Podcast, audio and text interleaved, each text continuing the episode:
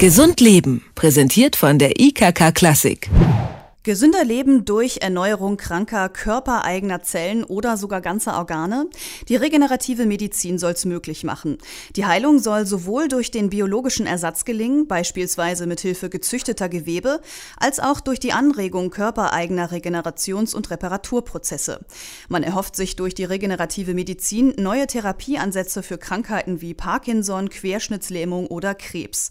Aber auch Volksleiden wie Diabetes sind künftige Heilungsziele. Mit dem Forschungsstand auf dem Gebiet beschäftigt sich die World Conference on Regenerative Medicine, die seit 2005 alle zwei Jahre in Leipzig stattfindet. In diesem Jahr ging es vor allem um Forschungs- und Behandlungsansätze für Erkrankungen von Haut, Knochen, Knorpel, inneren Organen sowie des Immun- und Nervensystems. Das klingt alles spannend und vielversprechend, aber was bisher wirklich möglich ist, das wollen wir jetzt mit unserem Studiogast klären. Professor Dr. Frank Emrich ist Leiter des Translationszentrums für regenerative Medizin in Leipzig, Mitglied des Deutschen Ethikrates und nicht zu vergessen Gastgeber der Konferenz. Einen schönen guten Abend, Herr Emrich. Guten Abend. Herr Emrich, ist eine kranke Lunge mit Hilfe der regenerativen Medizin denn bald vollständig heilbar? Ja, in diese Richtung arbeitet Frau Professor Niklasson von der Yale School of Engineering and Applied Sciences in New Haven in den USA, die uns darüber berichtet hat. Und ähm, die, ähm, das ist ein ganz faszinierendes Forschungsfeld der regenerativen Medizin Gerüste, dreidimensionale Gerüste herstellt, teilweise aus äh, Gewebe, äh, was um, von Zellen befreit wird, um dann mit neuen Zellen, vielleicht auch äh, mit Zellen vom äh, Patienten selbst besiedelt zu werden. Das heißt, dieses Besiedeln von Gerüsten, von Netzwerkgerüsten mit Zellen, um ähm, zum Beispiel Lungengewebe oder auch äh, ganze Harnblasen oder auch äh, Speiseröhren herzustellen, ist eines der Felder, aber bei weitem nicht das einzige der regenerativen Medizin. Wie muss ich mir das denn vorstellen? Es gibt schon so eine Art Transplantation, wo dann dieses Gerüst beispielsweise jetzt einer Lunge ähm, in den Körper eingesetzt wird, statt genau. der alten Lunge. Also die regenerative Medizin äh, studiert zunächst einmal, wie Sie ja schon eingangs gesagt haben, die Erneuerungsvorgänge, die es glücklicherweise in unserem Körper auch bis in das hohe Alter hinein gibt. In allen Organen, denen man näher nachgeschaut hat, gibt es Inseln oder Nischen, wie man das nennt, wo sich Stammzellen aufhalten und wenn sie gebraucht werden, dann bewegen sich diese Zellen zu dem Ort in dem Organ, in der Leber oder in dem Gehirn, wo zum Beispiel Sauerstoffmangelversorgung ist oder wo Zellen untergegangen sind. Und diese Fähigkeit, sich durch gesundes Gewebe hindurch zu drängeln, das haben nur Stammzellen, das haben reife Zellen nicht mehr. Insofern eine ganz besondere Eigenschaft, von der man auch noch nicht allzu lange weiß. Und äh, diese Mechanismen, wie also solche Zellen gerufen werden und äh, wie sie dann ihre Arbeit vollführen, studiert die regenerative Medizin und daraus leitet sie dann ihre neuen Behandlungskonzepte ab. Zum Beispiel das äh, die Kenntnis über die Faktoren, mit denen die Zellen gerufen werden, die man dann äh, nachzuahmen versucht, oder aber auch äh, die Art und Weise, wie sich die Zellen vermehren, wie sie sich zu reifen Gewebe entwickeln. Und das wird bei einigen der Ansätze außerhalb des Körpers nachvollzogen. Man entwickelt aus diesen Stammzellen fertige, reife Gewebe die man wiederum als einzelne Zellen oder in den komplexeren Ansätzen als äh, Teilorgan einpflanzt. Wie funktioniert das denn? Muss ich mir das äh, vorstellen, dass in einer Art Petrischale äh, sozusagen ein Organ nachwächst? Ähm, es ging vor einigen Jahren mal im Internet ein Foto rum von einer Maus, wo ein äh, menschliches Ohr nachgezüchtet wurde. Läuft das so ab oder äh, ist das eher realistisch? Das läuft tatsächlich so ab, wobei man äh, dazu die Mäuse äh, längst nicht mehr braucht, sondern es gibt äh, ganz raffinierte, das gehört auch zur regenerativen Medizin, Biomaterialien.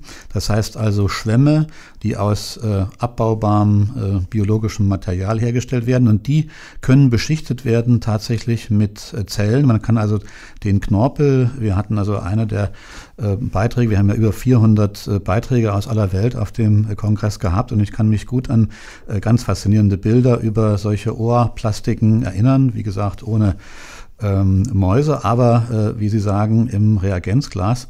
Es gibt auch eine ganze Reihe von Produkten, beispielsweise Hautersatz äh, oder äh, auch ähm, Ersatz von äh, Knorpelzellen, die bereits in der klinischen Praxis angelangt sind und äh, routinemäßig eingesetzt werden. Was sind denn die langfristigen ähm, Forschungs- oder auch Heilungsziele? Soll es irgendwann darauf ähm, hinauslaufen, dass man ähm, ja, einen gebrochenen oder ähm, zerstörten Arm einfach durch einen gesunden, gesunden, nachgezüchteten ersetzen kann? Das wird nicht so leicht gehen und wenn überhaupt, dann wird das äh, lange, lange in der Zukunft liegen. Es geht zunächst einmal darum, äh, bestimmte Zellen, von denen man im Tierexperiment weiß, dass man daraus äh, interessantes Material für die Therapie entwickeln kann. Beispielsweise ähm, Inselzellen der Bauchspeicheldrüse, die Insulin produzieren. Das weiß man aus Tierexperimenten, dass man äh, daraus diese Inselzellen machen kann aus Stammzellen. Aber das geht mit äh, menschlichem äh, Zellmaterial noch nicht. Und dazu braucht man sehr unreife äh, menschliche Zellen, die äh, embryonalen Stammzellen. Und äh, mit denen zu arbeiten ist äh, bei uns in Deutschland sehr schwierig und es hat auch jetzt eine ähm, neue ähm, Entwicklung gegeben. Der Europäische Gerichtshof hat ein Urteil äh, gefällt äh, zur Nichtpatentierbarkeit von allen Produkten, äh, die eingangs ähm, aus solchen embryonalen Stammzellen gewonnen worden sind. Und äh, das wird wahrscheinlich schon einige Gewichte in ähm, Europa verschieben. Genau, am 18. Oktober war das. Da entschied der Europäische Gerichtshof ähm, über dieses ähm, Grundsatzurteil. Jetzt sind Sie auch Mitglied des Deutschen Ethikrates. Ähm, der Deutsche Ethikrat hat die Entscheidung insgesamt befürwortet. Wie bewerten Sie denn persönlich das Urteil für die Forschung? Also unmittelbar wird es äh, die Forschung nicht beeinflussen, weil es äh, nicht eingreift in die Regeln, die im Wesentlichen durch das Embryonenschutzgesetz und das Stammzellgesetz gesetzt werden. Wie gesagt, schon restriktiver als in äh, vielen anderen europäischen Ländern.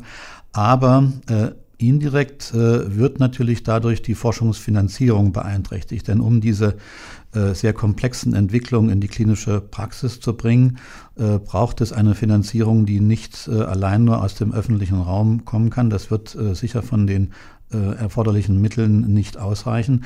Insofern müssen Unternehmen oder Kliniken dort äh, mit einspringen und die stützen sich im Allgemeinen bei ihrer Vorgehensweise auf Patente, auf Schutzrechte, weil sie sonst ein zu großes Risiko eingehen, dass ihre Entwicklung von anderen äh, auch äh, verwendet wird. Und insofern rechnen wir mittelbar und mittelfristig damit, dass auch zum Beispiel das Bundesministerium für Bildung und Forschung, was im Allgemeinen ergebnisorientiert äh, fördert, seine Förderung auf diesem Gebiet, und das betrifft auch andere europäische Förderinstitutionen, zurückfahren wird. Das sagt Professor Dr. Frank Emrich, Leiter des Translationszentrums für regenerative Medizin in Leipzig. Mit ihm haben wir über die Möglichkeiten regenerativer Medizin gesprochen. Haben Sie vielen Dank für das Gespräch. Gesund Leben, präsentiert von der IKK Klassik, gibt es auch zum Nachhören als Podcast.